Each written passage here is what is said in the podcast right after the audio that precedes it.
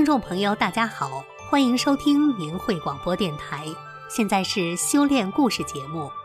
教育牵动着千家万户，也决定着一个国家和民族未来的前途和走向。而教师作为现实教育的基本承载者，他们的道德修养则直接决定了下一代人的素质。然而，当今的中国在金钱至上的利益驱动下，教育界丑闻不断。许多教师失去了起码的道德操守，也失去了知识分子应有的气节风骨，沦为见风使舵的随风草。但是，在这纷杂的乱世，有这样一些教师，他们不论贫穷和富贵，顺境还是逆境，哪怕酷刑加身、生死存亡之间，依然坚守作为人的高贵节操。他们的所作所为，向社会也向周围的人传递了一份善与正气的壮歌。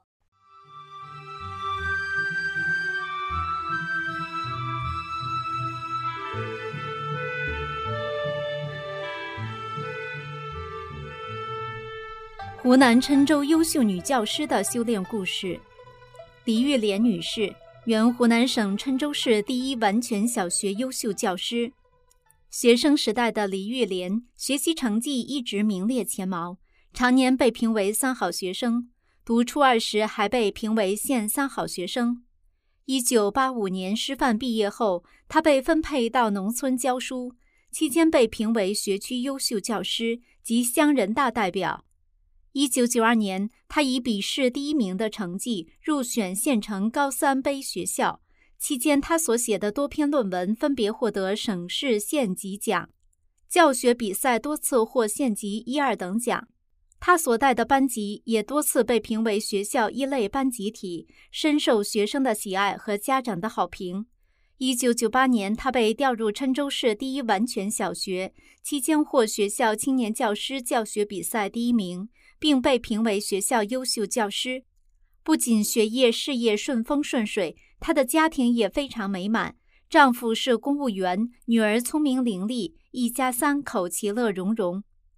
然而世间事总难圆，家庭事业双丰收的李月莲却没有一个好的身体，年纪轻轻就患有多种疾病：盗汗、耳鸣、浅表性胃炎、胆囊炎、肾积水、宫颈糜烂、失眠等，经常打针吃药，不仅没起色。反而越来越差，面黄肌瘦，身心疲惫。为了好病，一九九九年二月，李玉莲在同事的建议下开始修炼法轮功。从二月到七月，中共邪党迫害法轮功前的这几个月，是他一生中度过的最轻松愉悦而难忘的时光。他明白了人生的真正意义，返本归真，世界观发生了翻天覆地的变化，看问题的基点完全不同了。虽然当时因教毕业班且当班主任，他学法练功的时间不多，但身体却神奇般的变好，无病一身轻的感觉真幸福啊！发自内心的笑容每天都不由自主地挂在李玉莲的脸上，走路都想跳起来。他从心底里感谢法轮大法和大法师父。修炼前，他用滑下来的道德水准衡量自己，认为自己不错，是个好人。可是修炼后，用真善忍的标准来对照，发现自己看问题时总是从自我出发，名利得到了就高兴，损失了就心里不舒服。修炼后，他按法轮大法的法理指导自己，不再收家长的礼物礼金，实在拒绝不了的，就用家里的物品抵换。一次，公公叫他拿作业本给农村小叔子的子女用，他就在批发市场买了一些作业本和一沓笔送给他们。他还把以前监考、成人自考时收受的几百元汇金全部捐赠给希望工程。修炼法轮大法不仅给了他一个健康的身体，也使他明白了人生的真正意义，从此自觉做好人。河北退休教师夫妇的修炼故事。刘秀春女士，河北省兴隆县第一中学退休教师，丈夫陈同庆曾先后在天津蓟县几个中学做教师。曾经的刘秀春和陈同庆都是多病缠身，陈同庆患多年的哮喘，严重的风湿性关节炎和其他病。哮喘是天冷也喘，天热也喘，犯病时一天天的在地上撅着。后来又得了小肠疝气，小腹长出一个碗大的包，一犯病就大汗淋漓，走不了路。医生说必须得开刀。而刘秀春则在三十多岁时就患上了心脏衰竭，曾休克多次，还有胃病和高血压等。最令他痛苦的是伴随二十几年的失眠症，长期无法正常入睡，使他生不如死。艰难中挨到了九零年。刘秀春的声带又长了小结，嗓子红肿，憋得出不来气，也说不了话。医生说得做手术，但做了手术十有八九得成哑巴。那时两人每犯病就是在生死线上挣扎，不去看病不行，看吧越治越恶化。刘秀春总和老伴说：“是不是咱俩活到头了？”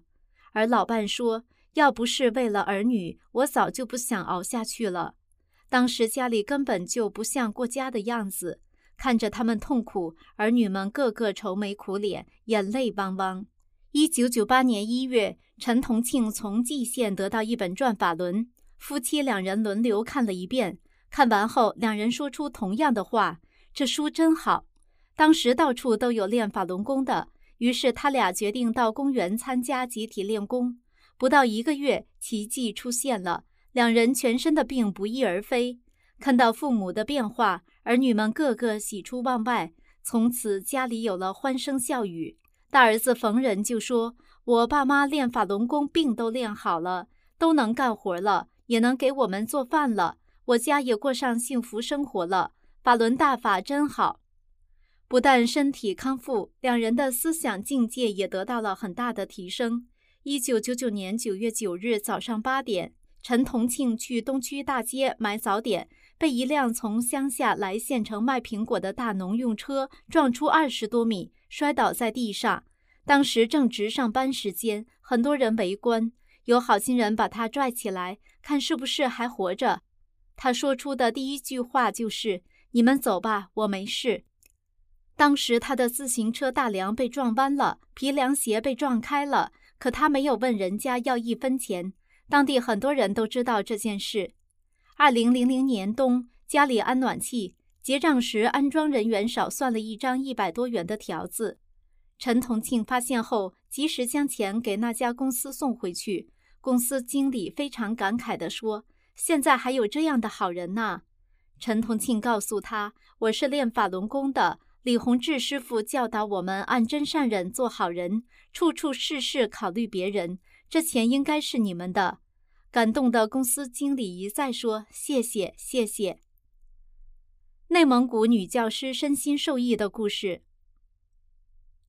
李淑华女士，内蒙古霍林郭勒市教师。李淑华曾患有多种疾病：心脏病、高血脂、高血压、脂肪肝、风湿性关节炎、胆囊炎等，浑身无力，上班经常请假，严重时家务活都干不了。常年的打针吃药，导致他右脸全是斑点，整个人无精打采，对生活失去了信心，活一天算一天的消极度日。教师工作需要经常看书备课，而他因病记忆力很差，身体承受不了。一九九八年六月，只好提前退职了。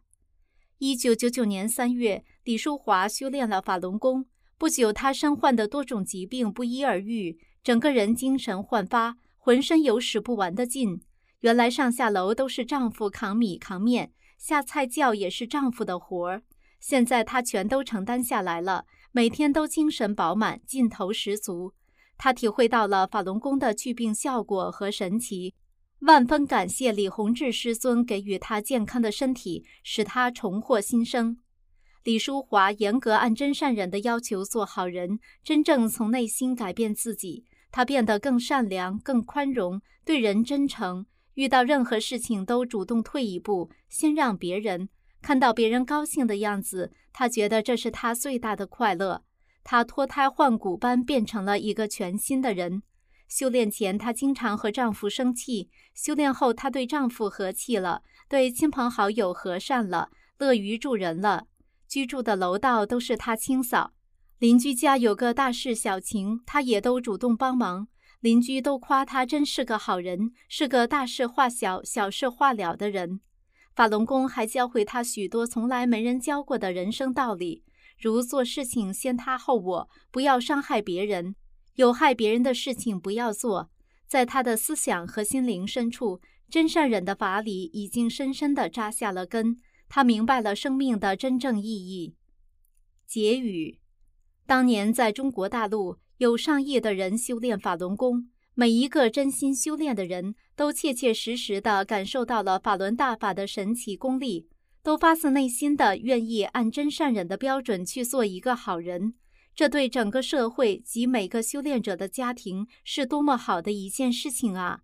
我们可以想象，如果当年没有中共邪党的迫害，而让大法在中国大陆被人们自由地了解、自由地修炼，今天的中国将是什么样子呢？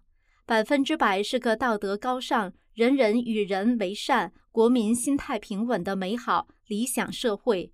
难怪一九九八年由乔石为首的人大老干部在对全国上万名法轮功学员充分调查后，得出结论：法轮功于国于民有百利而无一害。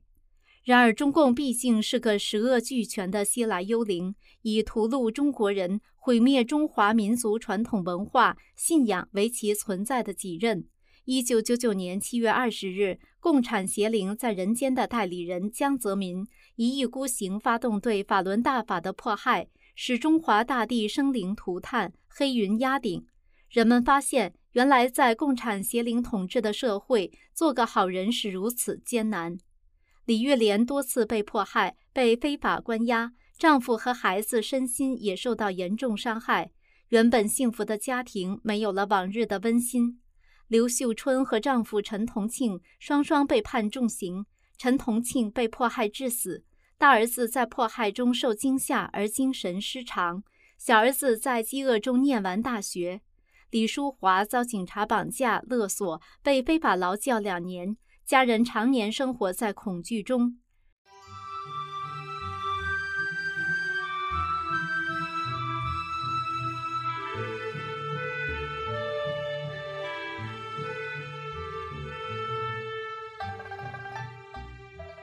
杭州教师摆脱病魔，关爱学生。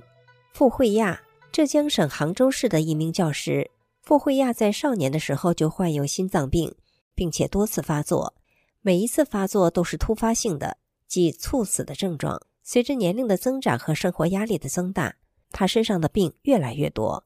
后来发展到五官、肾脏、关节都有毛病了，比如五官，右眼弱视，什么也看不清；鼻子。从小到大都是慢性鼻炎，耳朵小的时候得过中耳炎，常年嘶鸣，影响听力；咽喉常年慢性咽炎，稍微累一点或睡晚了就很痛。等休息了几天之后，咽喉部就有米粒大的黄色东西掉下来。他的肾脏开过大刀，全身经络被拦腰割断，走路一脚高一脚低，关节尤其是膝关节，生完小孩之后发炎。蹲下站不起，站着蹲不下。他一年到头看病吃药，脸色蜡黄，说话有气无力，人也没有精神，身体不好，心情也不好，每天头痛，每晚早早就要睡觉，还要求不能有声音，否则头更痛，心情更烦躁。家里的气氛每天都很压抑，家人心情也很受影响，尤其是丈夫。除了工作，还要照顾多病的他，牵扯了大量的精力，也影响到他的工作。一九九九年四月，傅慧亚有幸修炼了法轮大法，从此全身的毛病一扫而光，工作起来得心应手，晚上睡得再晚也是精力充沛的。修法轮大法近二十年，他的病历卡再也没有用过，给国家节省了大量的医药费。一人练功，家人也跟着受益。傅慧亚丈夫从常年照顾她的劳累中解脱出来了，她现在只要做好自己的工作就行了，家务活再也不用她操心，有了更多的时间工作学习，他的业务能力有了很大的提高，写出了大量的作品。学法轮大法后的傅慧亚明白了，做人的目的就是返本归真，而如何做一个好人，就是在日常生活中用真善忍要求自己。从此，他工作更加认真负责，经常是一个人默默的做别人没想到或者不愿意做的事情。平时严以律己，宽以待人。他对待学生就像对自己的孩子一样关心爱护。作为班主任，他对学生倾注了更多的心血，不仅在文化学习上教给他们知识，还在品德上给予正确的引导，在生活上无私关怀他们。对于贫困地区来的和家庭有经济困难的学生，他给予更多的帮助，经他资助的学生不计其数。此外，他还用自己的业余爱好、特长，为学校的学风建设做出了贡献。他的工作态度和工作能力得到了全校师生的好评。他多次被评为优秀教师和优秀班主任。释法轮大法使他从病魔缠身中康复，并重塑了他的身心，使他成为一个对工作、对学生负责的好老师。山东教师夫妇脱胎换骨的变化。于海勇先生和妻子王雪梅女士是山东省海阳市的中学教师。一、丈夫于海勇的故事。一九九七年秋天，于海勇有幸拜读了李洪志师傅的著作《转法轮》，认识到这个功法是教人向善的。学练一个月左右，他的身心发生了巨大的变化。他开始努力按书中的要求做一个好人，做事尽量为他人着想。心胸逐渐开阔明朗，在利益上，他不再与人斤斤计较；在工作中，主动要求自己多付出，并做到更好。在市场买东西，有时卖家会多找钱，每次发现他都主动退回。修炼前，他沾染了赌博的恶习，而且赌瘾很大。学法轮功以后，马上戒掉。单位分东西，他让同事们先拿好的，自己最后拿。在教学工作中，他所担任的学科成绩是同级部中最好的，在全市名列前茅。不仅他一个人，当时他周围许多老师学练法轮功之后，都不再用打骂等粗暴的方式对待学生，教学效果明显提升。结婚前体检，于海勇发现自己患有比较严重的乙肝，吃中药半年多也不见效。此外，他还有严重的耳鸣、头部经常剧烈疼痛等症状。学练法轮功不到一个月，这些症状不知不觉全部消失了。到现在近十八年，他没有再出现任何病症，每年节省了大量医药费。良好的心态和健康的身体，使他能更好地从事各项工作。二、妻子王雪梅的故事。妻子王雪梅是一九九八年春天读到《转法轮》的。他认识到这本书不仅能教人做好人，还能祛病健身，于是开始学练。不久，他的身心也发生了很大的变化。身体上，从练法轮功至今，他一直很健康，彻底远离了生病的痛苦，为国家和个人节省了不少医药费。在家庭生活中，他和公婆相处融洽，家里的活儿抢着干。在工作中，他努力按真善忍的标准做个好人。遇事为他人着想，不再斤斤计较个人得失。办公室刚工作的老师，在工作中遇到不懂的地方问他时，他都详细的告诉，毫无保留。被指导的老师感动的说：“你真善良。”而在学法轮功以前，他是不会这样做的。在教学中，他真诚对待每一位学生，去掉对学生的偏见，给他们讲做人的道理，使他们认识到自身存在的价值。学习起来也更加有了动力。有的学生家庭生活比较困难，费用交不上，王雪梅就先帮他交上，避免学生产生自卑感。学生们都说老师变了，他自己也感觉到自己的变化，心情放松了，人也变得快乐起来，全身有用不完的劲儿，学生也好管理了，教学成绩更是全市名列前茅。校长都兴奋地说：“没想到。”王雪梅能取得这样好的成绩。长春女教师的家从破碎中重现希望。庄严女士，吉林省长春市退休教师。庄严的丈夫潘毅是吉林省安装公司的高压焊工。八十年代末，他两次在高空作业中摔伤，从近十米高摔下，致多处骨折、脑开颅，工伤鉴定为九级。他还患有高血压、脑血栓、冠心病等。那时候单位效益不好，不能正常享受工伤待遇和公费医疗，而庄严本人也患有产后风、肾下垂、结肠炎、妇科病、痔疮、肝郁气滞、眼结膜结石等等多种疾病，一家人生活过得苦不堪言。一九九六年二月，潘毅又患大面积心梗，死而复生之后，就一直在家休病假。他想病退，但是单位没交社保，工伤又无待遇，上访也无门，身体、精神、物质上的巨大打压，使这个苦命的人将一肚子的怨气转发到妻子身上，压得庄严多次萌发自杀的念头。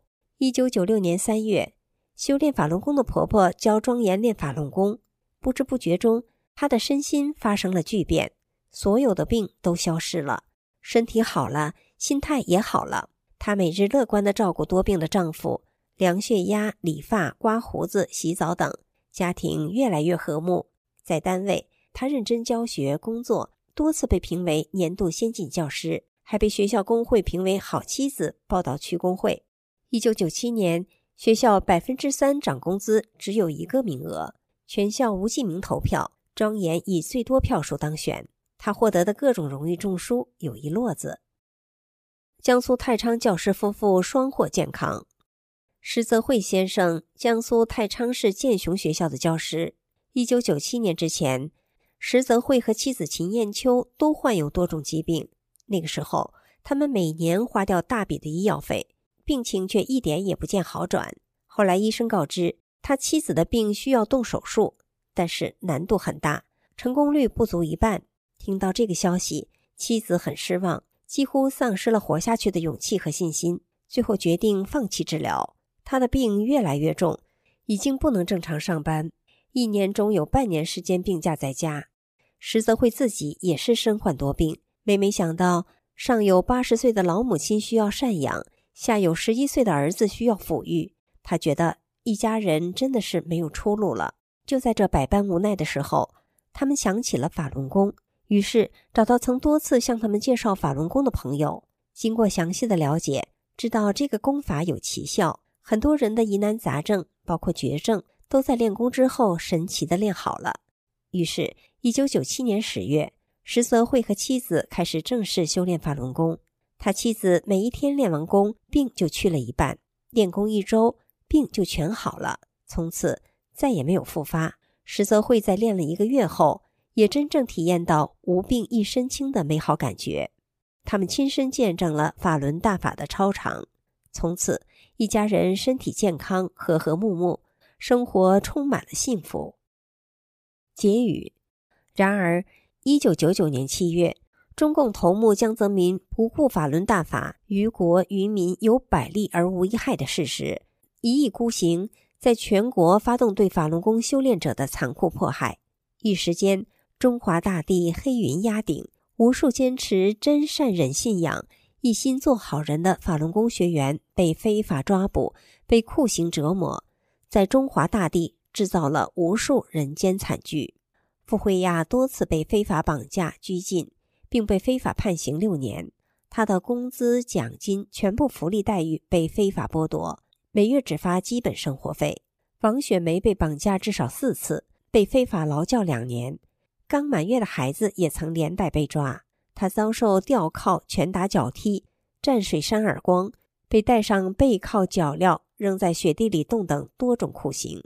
于海勇多次被非法关押在洗脑班、看守所，还被非法劳教三年。他曾在大雪天被从早上一直悬吊到黄昏，导致手腕出血并伤及骨头，左手腕至今还留有疤痕。庄严遭到绑架、关押、酷刑折磨、非法劳教、剥夺工作权利等迫害。石泽慧七次被绑架，被非法劳教三年，被非法判刑三次，共十二年，贡献冤狱十多年。妻子秦艳秋被绑架六次，被关进精神病院迫害六个月，被非法劳教一年三个月，被非法判刑四年。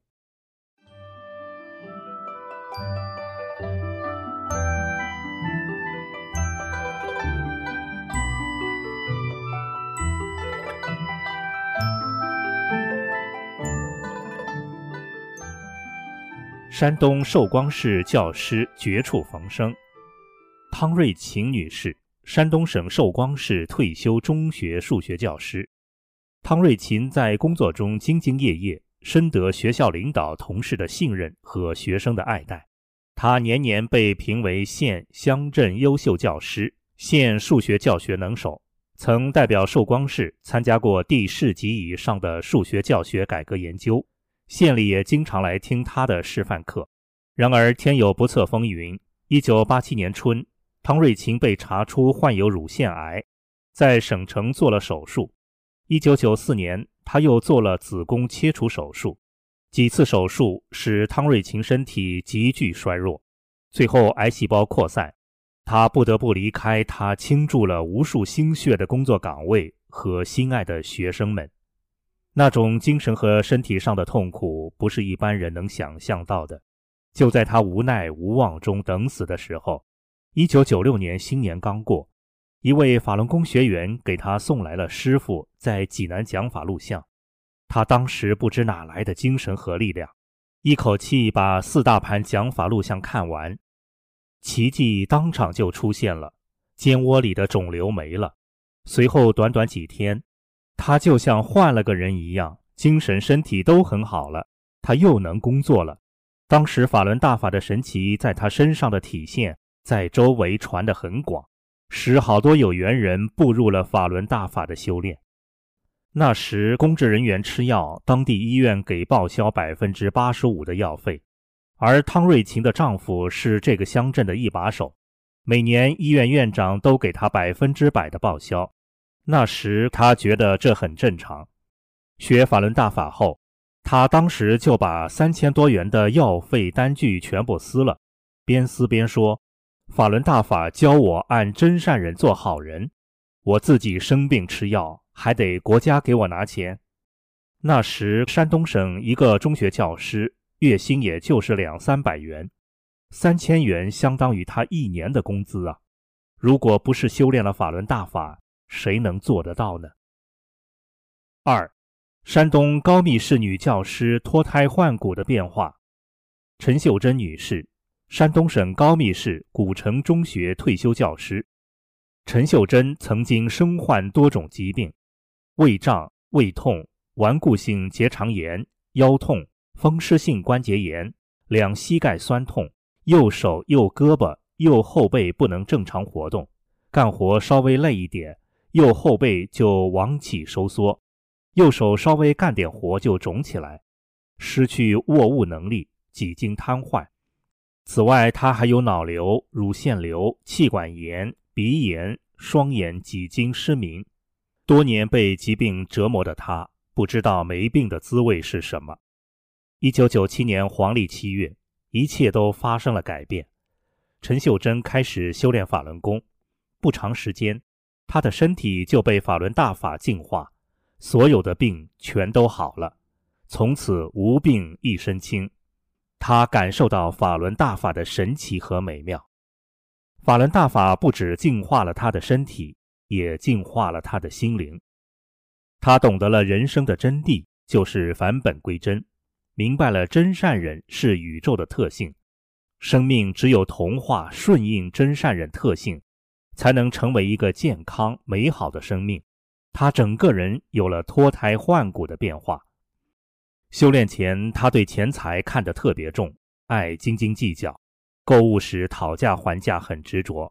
修炼后，他做事先考虑别人，购物时不但不斤斤计较了，甚至于根本就不讲价，还多次把卖方多找的钱退回。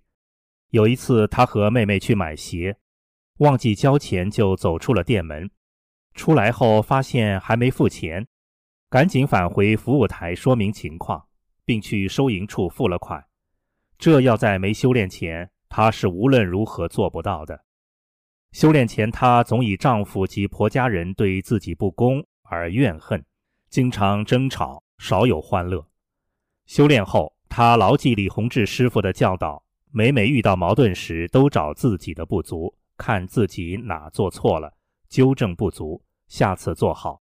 逐渐的，她的善心多了，人也从自私自利的个人小圈子中走了出来，不再怨恨丈夫及婆家人了。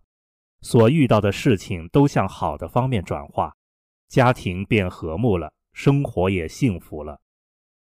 三，辽宁朝阳市幼儿园的好园长，景飞女士，朝阳市双塔区一幼儿园园长。一九九五年八月，正在读大学的二弟放暑假时，来到景飞家中。二弟非常郑重地对景飞说：“姐，如果在这个世界上只允许我向你推荐一本书的话，就是这部李洪志老师的《转法轮》。”二弟详细地向他介绍了书中的开篇《论语》和书的具体内容。他听后顿时感到书中阐述的思想和观点，解决了他人生中对真理、对人生真谛的追求。使他明白了人生当中一直想要明白而又不得其解的问题，他非常激动。后来经过多方努力，他借到了《转法轮》这本书。看完书，他的思想境界有了很大的升华，世界观、人生观也发生了巨大的变化。他明白了人为什么活着，应该怎样活着，为什么要做一个好人，应该怎样做个好人的道理。他下定决心，按照书中的要求去做一个好人，一个更好的人。修炼前，他不甘心大学毕业哄孩子，也就是从事幼教工作，时常感叹自己怀才不遇，总是好高骛远，彷徨迷茫。修炼后，他放下了这些想法，心态变阳光了，待人也真诚、善良、宽容了。他不再因为从事幼教工作不平衡。转而在工作中一心一意地对孩子负责，认认真真做好工作，不图名利，还针对当时幼儿教育的教学进行了改革，并获得实质成果，得到教育界的好评。景飞在物质利益上也看得淡了，不是自己的东西不求不要。修炼不久，他就主动把不修炼前虚假报销的自己孩子的托管费还给财务。在职业道德方面，景飞拒收家长送的礼物钱财，真正关心孩子们的成长。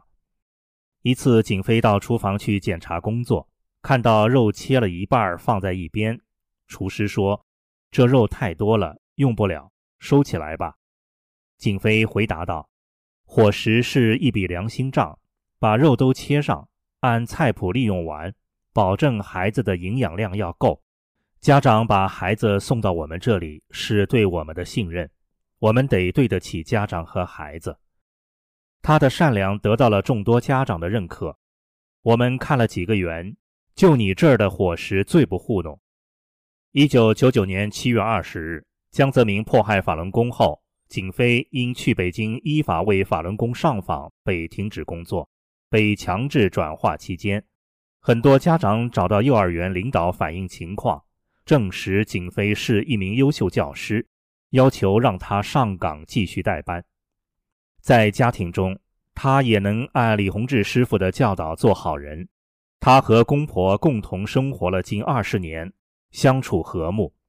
一次因为孩子教育问题，公公迁怒于他，并对他破口大骂。他牢记大法师父的教诲，守住心性，平和宽厚地对待他。事后，小姑们、公婆都发自内心地佩服他，是法轮大法给景妃指明了人生的航向，使他成为心性境界高尚的人，有了大法的人生美好而幸福。四，吉林蛟河市中学教师全家受益。刘江先生，原吉林省蛟河市松江镇九年制学校的教导主任。一九九六年一月，经亲戚介绍，刘江和妻子潘学玲、母亲孙树清、女儿刘东兴开始修炼法轮功，一家人身心受益。修炼前，刘江患有家族遗传的哮喘病，经常咳喘。修炼后，他的哮喘病好了，给学生讲课讲多久也不感觉累了。同时，他在工作上更加兢兢业业、尽职尽责。他用真善忍的标准教导学生，多次被评为优秀教师，并被晋升为吉林省蛟河市松江镇九年制学校的教导主任。深受学生和家长的尊敬和欢迎。刘江的妻子潘学玲原来患有严重胃出血，曾几次住院补血，并经常出现休克症状。她身体虚弱，不能干重活，心胸也不宽广，经常和婆婆闹矛盾，对钱财利益也看得很重。修炼后，她的胃病彻底好了，人也长胖了。她努力按真善忍的标准去做一个好人，主动承担起更多的家务活，减少婆婆的负担，在钱财上也不再计较了，婆媳关系从此变得融洽。母亲孙树清修炼前患有心脏病，还经常头疼头晕，每天靠吃止痛药来维持做家务劳动。修炼后，这些疾病全都消失了，她走路轻快，满面红光。见到他的人都夸他身体好，不像那么大年纪的人。女儿刘东兴在得法时才八周岁，自幼在真善忍的法理下熏陶，生活中比一般的孩子懂事，知道体贴孝顺父母，遇事为他人着想。小东兴的学习成绩非常优异，经常考第一名，在家里学校都是个乖巧、令父母老师省心的好孩子。结语：教育是国家的根本问题，只有品德优秀的教师，才能教育出德才兼备的学生。这些修炼法轮功的老师们，在修炼法轮功后，他们的品行都有了飞速的提高。他们不求名，不求利，认真教学，对每个学生都能一视同仁的善待，这是国家教育之大幸。然而，一九九九年七月，中共协党头目江泽民不顾法轮大法于国于民有百利而无一害的事实，一意孤行，在全国发动对法轮功修炼者的残酷迫害。一时间，无数坚持真善人信仰、一心做好人的法轮功学员被非法抓捕、被酷刑折磨，在中华大地制造了无数人间惨剧。汤瑞琴多次被六一零及校方骚扰。被扣发工资，被停止晋级进档，家人也都饱受恐吓惊惧之苦。陈秀珍被派出所学校监视跟踪骚扰，并被非法扣除工资五千元，给他和家人造成极大的压力和痛苦。景飞多次被绑架迫害，被非法劳教两年，被非法判刑四年，先后在辽宁马三家劳教所。及辽宁省女子监狱遭受酷刑折磨和侮辱。刘江被非法劳教两次，每次两年，被非法判刑六年，最后导致身体衰竭去世。母亲孙树清在儿子被反复迫害的打击中含冤离世。面对这样残酷的迫害，法轮功学员们依然坚守对真善忍的信仰。十九年过去了。这场超越人类道德底线的迫害，今天已经走入末路。在不久的将来，中国人民也将会和世界其他各国人民一样，迎来在中国自由修炼法轮大法的那一天。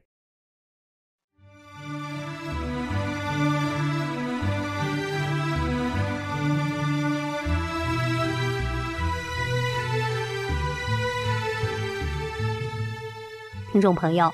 这次的修炼故事节目到这里就结束了，感谢您的收听，我们下次节目时间再见。